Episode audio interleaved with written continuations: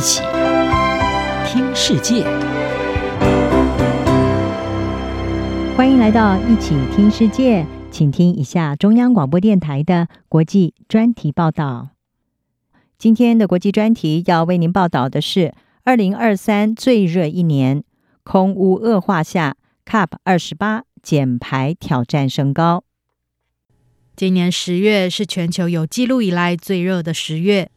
由于今年以来连续好几个月的异常高温，欧洲联盟气候监测机构哥白尼气候变化服务已经预测，二零二三年将成为十二万五千年以来最热的一年。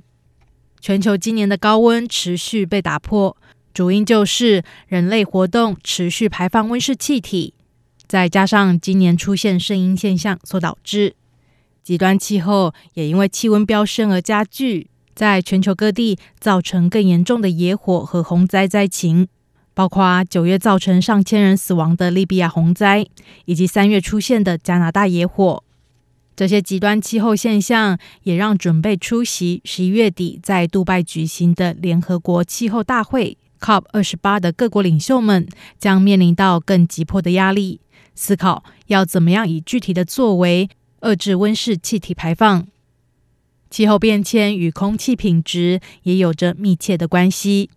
在近几个月来，从北京、雅加达到新德里等全球大城，都出现了严重空污。这些城市笼罩在一片雾茫茫之中，犹如末日场景。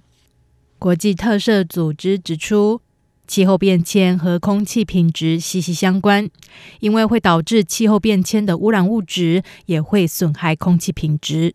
这让人们的生命权以及健康环境权面临到升高的风险，而当局应该要尽一切所能，避免人类为灾害付出代价。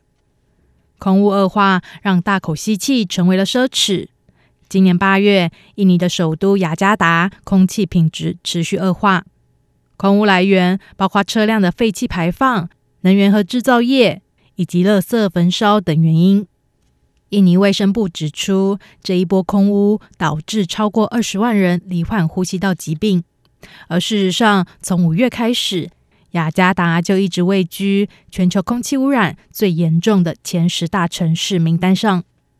另外，在印度首都新德里，每年进入冬季都会面临到严重的空污噩梦，主要是因为农民焚烧稻草等农业废弃物，以及交通污染等因素。而今年的空污程度似乎更为严重。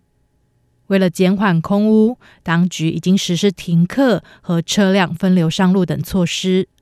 不过，新德里居民已经感受到空污对他们的身体造成的危害。新德里一家医院急诊室挤满了焦急的父母以及他们刚出生几个月的婴儿，因为空污已经严重到婴儿难以呼吸，需要进行吸氧辅助治疗。一名一个月大婴孩的父亲表示，不仅是小孩，大人都感受到空污的严重影响。我们的孩子出现咳嗽、不适，还有身体紧张。在喝牛奶的时候，他们可能会吐奶。这些问题通常是和污染有关。不但是孩子们面临这样的问题，就连我们也出现喉咙不舒服、眼睛刺痛的感觉，尤其是在碰到空气污染的时候。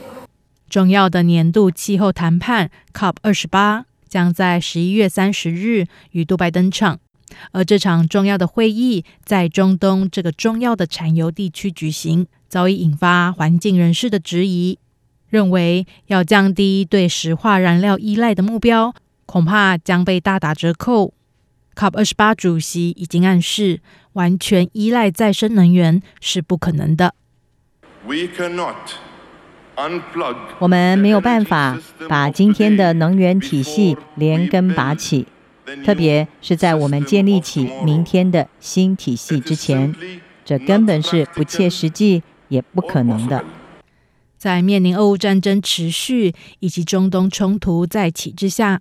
各国要如何超越地缘政治分歧，携手应对关乎人类存亡的气候危机？将是各方需要尽全力克服的重大挑战。杨广编译张雅涵报道。